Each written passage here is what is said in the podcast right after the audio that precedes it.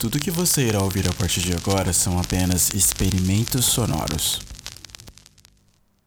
Este é o limite do que eu posso descrever. Eu estava na cafeteria que serviu o melhor expresso da minha cidadezinha. Cidadezinha esquecida por Deus e o diabo.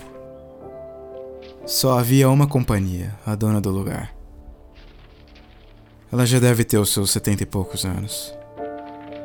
Seu rosto sempre expressou a falta de motivação para viver.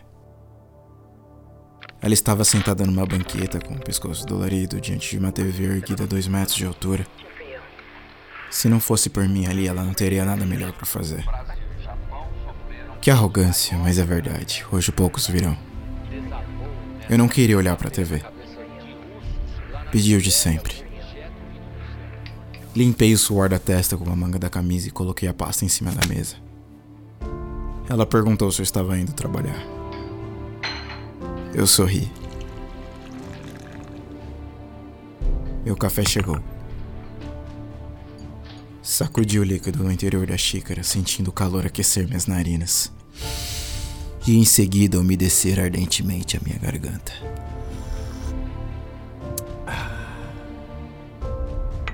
Olhei para cima e notei que a madeira que sustentava as telhas estava rachada e os tijolos saltaram das paredes. Que pena, sempre gostei da decoração retrô do café. É o meu respiro para um caos sufocante lá fora.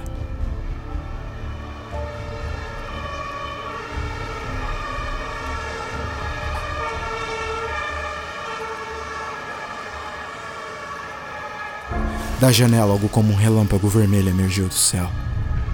Na TV ao vivo, mas com um certo delay, a mesma imagem era transmitida. Que Deus tenha piedade de nós, disse a senhora. O chão estremeceu. Houve um grande clarão vermelho.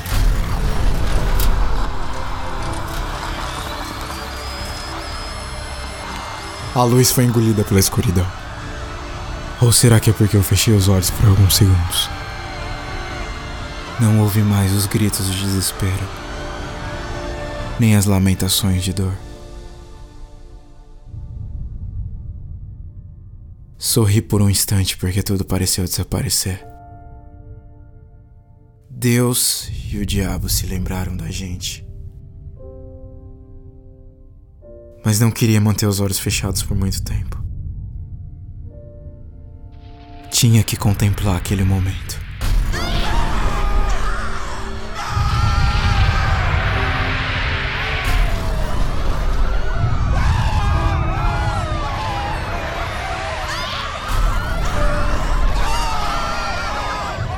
Maciça nuvem de poeira se levantou.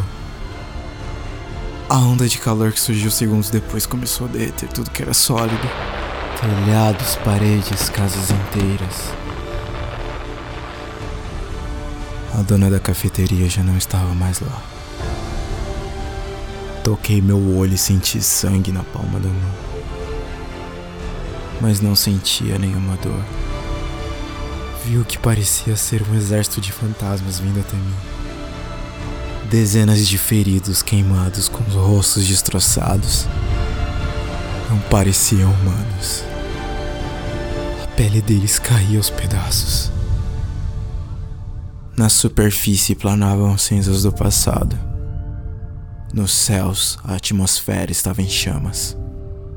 Assisti aquele momento com serenidade. Não esperava menos do fim.